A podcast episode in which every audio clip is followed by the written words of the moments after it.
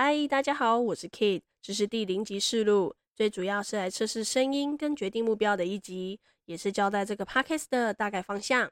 我本身是个见红就休的上班族，从礼拜一到礼拜五，八个小时都在公司，甚至有时候还要加班。每天上班就在期待下班钟声，唉，干苦人。好离家在我有一个假日就喜欢奔出门游玩的老公，所以丰富了我许多枯燥乏味的人生。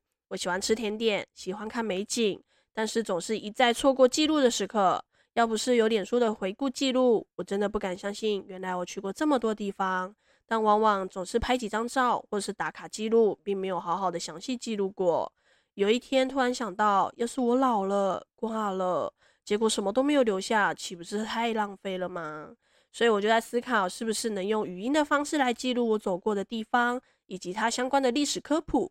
或是记录哪里有好吃的美食，或是不小心踩到的雷点，提醒你千万要小心踩到雷呀。我呢是住在一个走几步路就能遇到神明的城市，走在路上还会被甜甜的棉花糖缠绕。